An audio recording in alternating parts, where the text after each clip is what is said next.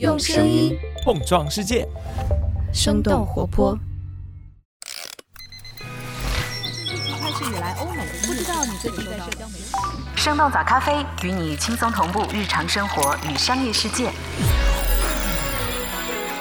嗨，早上好呀！今天是二零二三年的七月二十六号，星期三。这里是生动早咖啡，我是来自生动活泼的梦一，几条商业科技轻解读，和你打开全新的一天。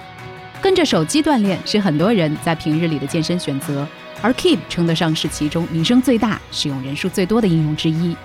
七月十二号，第三次冲击 IPO 的运动科技公司 Keep 正式登陆港交所，成为国内运动科技第一股，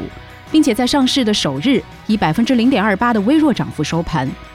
Keep 也是最近两年来首个登陆港股的中国互联网初创企业。不过，在上市之后，Keep 能不能赚钱的问题又再次回到了聚光灯下。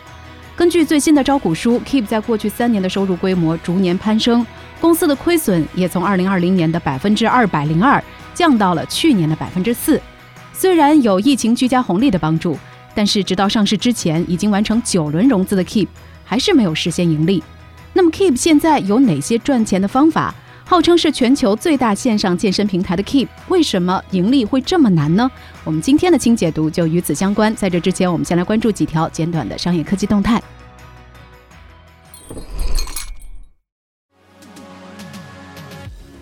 苹果将保持出货量稳定，新款 iPhone 高端机型涨价。根据彭博社七月二十四号的报道，苹果要求供应商今年生产大约八千五百万部的 iPhone 十五，和上一代产品数量大致相同。在全球智能手机销量连续下滑的背景下，苹果仍然希望保持出货量的稳定。根据知情人士的透露，由于零部件的限制，苹果将减产两百万部左右的 iPhone 十五普通机型，但是会同时提高 Pro 机型的产量。科技媒体的 Information 上周的报道指出，iPhone 十五 Pro 系列机型因为采用了新的工艺，在屏幕制造上出现了问题，可能会导致发布延期、产量下调的情况。但彭博社最新的报道显示，这些问题将会在一两周之内得到解决，不会对整体的生产造成影响。另外，苹果正在考虑提高新款 Pro 机型的价格。我们节目之前也提到过，今年全球智能手机市场的恢复不及预期，但是高端市场却出现了增长的迹象。CNBC 的分析认为，涨价策略可以让苹果利用这一手机市场的新趋势来提高整体的收入。OpenAI CEO 发布加密货币项目 WorldCoin。由 OpenAI 的 CEO Sam Altman 联合创立的加密货币项目 WorldCoin，也就是世界币，在七月二十四号正式发布，在币安等等主要的加密货币交易所来上线。上线当天，币值一度涨幅超过一倍，峰值达到五点二九美元。WorldCoin 创立于三年前，当时 Sam Altman 提出过一个设想，叫做 Universal Basic Income，就是普遍基本收入。他认为未来 AI 会取代很多人的工作，导致无收入的人口大量增加，所以需要为公民提供公平和稳定的基本收入。通过加密货币，可以把 AI 创造的巨额财富平等地分享给世界上的每一个人。而实现这个愿望的前提是识别出真实的人类。所以，WorldCoin 的核心产品是 World ID，它相当于一个数字护照，可以区分真人和 AI 机器人，并且将以区块链的方式保存。用户注册的时候需要使用一个保龄球大小的球体来对自己进行虹膜扫描，完成 World ID 认证，然后就可以领取世界币。不过，WorldCoin 将会面临很多监管和法规层面的不确定性，比如虹膜扫描可能会带来隐私上的担忧，而且因为美国近期对加密货币的严格监管，WorldCoin 目前还没有在美国上线。Adobe 收购 Figma 遭遇欧盟反垄断调查。根据路透社七月二十四号的报道，Adobe 斥资两百亿美元收购设计初创公司 Figma 的交易将会面临欧盟的反垄断调查。由于 Adobe 没有对收购可能造成的市场竞争问题提出解决措施，欧盟的反垄断机构将会开展为期四个多月的审查。英国的反垄断机构 CMA 也采取了类似的措施。与此同时，美国的司法部也在着手准备反垄断诉讼，想要阻止这笔交易。去年九月，Adobe 宣布以两百亿美元的现金和股票收购 Figma，这也是 Adobe 进行过的规模最大的一笔收购交易。Figma 主要提供在线协作的设计服务，曾经被视为 Adobe 在创意应用程序市场上的强大竞争对手。六家奶茶品牌计划在境外市场进行 IPO。根据彭博社七月二十四号的报道，六家中国奶茶品牌计划在香港和美国上市，其中包括了中国规模最大的奶茶连锁品牌蜜雪冰城，还有古茗茶百道、沪上阿姨和霸王茶姬等等知名的品牌。蜜雪冰城两年前考虑过在香港上市，去年在深圳申请 IPO，但是被搁置。彭博的报道中还提到，除了蜜雪冰城，其他几家新茶饮的募资规模都不会超过五亿美元。有行业人士在接受采访时表示。奶茶连锁品牌很难达到 A 股的上市标准，但是奶茶行业可能会迎来消费的复苏。不过，蜜雪冰城和古茗的相关负责人对于在香港和海外市场进行 IPO 的事项都表示不予置评。以上就是值得你关注的几条商业科技动态，别走开，我们马上一块来聊聊 Keep 为什么赚钱会这么难。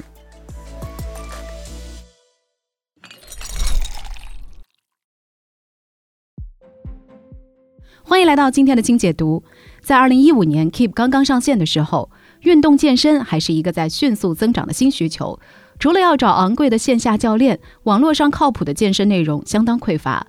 在这种供给需求错配的情况下，Keep 通过健身工具 App 以及免费的训练课程，迅速填补了市场空缺。凭借着不受时空限制的移动健身教练的理念，Keep 在上线不到三年的时间里就拥有超过一亿的注册用户，成为国内首个用户数破亿的运动 App。这也让创始人王宁成为当时备受关注的九零后创业者。虽然 Keep 最初只是一个聚合健身课程的内容平台。但是随后的发展也表明，他的野心可不止于此。二零一八年，Keep 开始加速商业化，除了上线订阅会员，还开始做自有品牌运动产品，希望打造出一个中国版的阿迪。随后，Keep 还开始通过硬件和实体店的方式，打入更多的运动健身场景，推出了健身房、瑜伽垫、动感单车、代餐轻食等等产品。除了常常对标美国的智能健身平台 Peloton，Keep 还把自己和小米相类比。就像小米以手机为核心打造品牌生态链，Keep 也想用健身工具获取用户，然后围绕健身来达成吃穿用练的消费链路。回顾 Keep 的发展，能够看到这家以健身内容起家的公司一直在积极的拓展多元的业务，希望能够找到长期有效的增长点。这也在一定程度上帮助 Keep 在相当拥挤的互联网加健身赛道当中活了下来。不过，多元化的业务也给 Keep 带来了不小的负担，一度导致了裁员关店，而且仍然无法帮助这家公司扭亏为盈。那么，为什么 Keep 这么难赚钱呢？原因之一，用户商业化潜力不足。免费是 Keep 受欢迎的非常重要原因之一，接近四千万的月活跃用户也让他们成为了全国甚至是全球最大的线上健身平台。不过，在用免费吸引到了大量用户之后，Keep 却很难把他们转化为付费订阅用户以及线下商品的潜在消费者。一方面，Keep 主要瞄准的是那些想要健身但是还没有系统参与过健身的人群。然而，让这类用户持续运动续费并不容易。和游戏、短视频等等娱乐平台不同，健身所需要的自律和毅力是比较反人性的，并且并不容易长期坚持。一些从入门进阶到健身爱好者的人，也会更加倾向去线下锻炼，不仅可以相互监督，还能够让教练监督自己的动作是否正确。这是跟着 Keep 训练难以实现的。另外，对于那些原本就比较资深的健身爱好者来说，Keep 常常因为不够专业而不会被选择。其实，Keep 一直就意识到了付费用户转化率比较低的问题，并且为此在营销上也花了不少钱，还把经典的宣传语“自律给我自由”改为了更加容易接受的“自律给了我快乐的自由”。在过去三年的时间里，Keep 的销售和营销的开支加起来接近二十亿，期间获客成本也翻了八倍，从二零二零年的三十七块上涨到了去年的三百一十九元。不过，这种砸钱换增长策略的性价比却并不理想。Keep 付费会员的留存率在过去几年接连下滑，已经从巅峰时期的百分之七十三下降到了去年的百分之六十五。另外，Keep 上健身内容对用户的吸引力也在受到冲击。疫情居家让运动健身相关的垂类内容在各大平台上迅速的增长。比如说，B 站运动健身视频在二零二一年获得了超过三百亿次的播放。刘畊红在去年四月曾经在抖音创下过一个月涨粉六千万的记录。甚至一些 Keep 签约的知名博主也在其他的平台上提供着数量可观的免费内容。以免费起家的 Keep 开始受到了其他平台免费内容的挑战，而如何与 B 站、抖音、快手这些内容更加丰富、流量更大的平台来争夺用户，将是摆在 Keep 面前的一道难题。原因之二，自有品牌护城河比较低。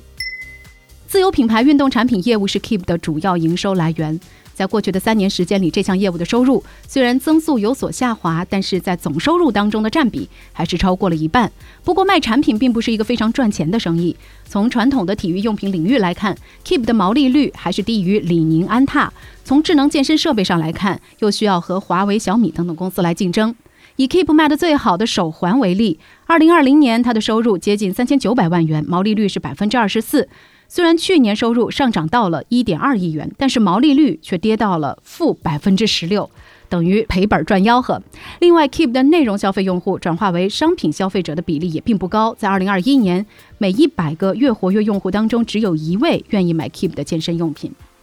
根据国海证券的研报，Keep 的硬件主要采用的是代工贴牌的模式。作为平台方的 Keep，在供应链、制造和品控上并不具备优势。随着自有品牌产品类型的不断扩充，Keep 还需要向营销、研发、运营等等多个复杂的环节投入极大的人力和物力，这也给这家团队规模有限的创业公司带来了不小的负担。根据招股书显示，健身垫、巧克力脆球和技术跳绳是这家公司毛利率前三的产品。但是这类产品的可复制性很强，而且都是和第三方供应商来合作。Keep 自己也承认，随着供应链管理的成本增加，毛利率可能还会进一步的降低。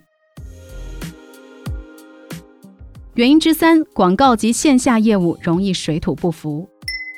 在运动产品和内容付费业务之外，Keep 还有广告和线下健身房等等业务。不过，作为垂类内容平台流量变现的标配，过去三年间广告收入占公司总营收都不超过百分之二十，而且占比还在不断的下降。由于对 Keep 自有产品的保护，能够在平台上打广告的厂商也受到了限制。而且，作为一款工具型的 App，用户对广告也会更加的敏感。比如说，在跳操之前被迫看广告，就会严重的破坏使用体验。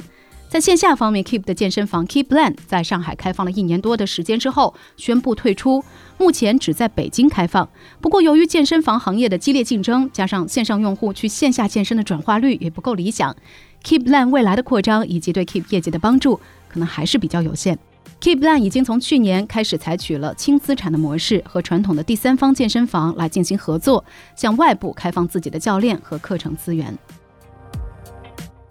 对在投资人的支持下一路快跑的 Keep 来说，上市也意味着一个新的节点，要求 Keep 验证自己的盈利能力。比如近期在社交媒体上流行的 Keep 奖牌，可能就是运用用户数据打造新的运动娱乐模式，来增加变现选择的一种尝试。通过和樱桃小丸子、三丽鸥等等国际卡通 IP 的合作，Keep 在半年内用线上主题赛事和发放实体奖牌的方式，吸引了超过百万的付费报名用户和超过五千万元的交易额。不过从长期的发展来看，找到成熟的变现模式显然更加重要。国内的健身市场仍然潜力巨大，在招股书当中，Keep 也是反复强调着中国健身人群和健身房会员渗透率低于欧美的情况。不过，如何调动这些人群加入健身这个需要自律才能快乐的活动，而且愿意进一步的购买 Keep 的产品，还需要持续的摸索。聊到这儿，也想来问问你，不知道你是否使用过 Keep 或者是其他的一些健身软件呢？你有些什么样的坚持运动的好方法吗？欢迎在我们的评论区和我们一块儿来分享吧。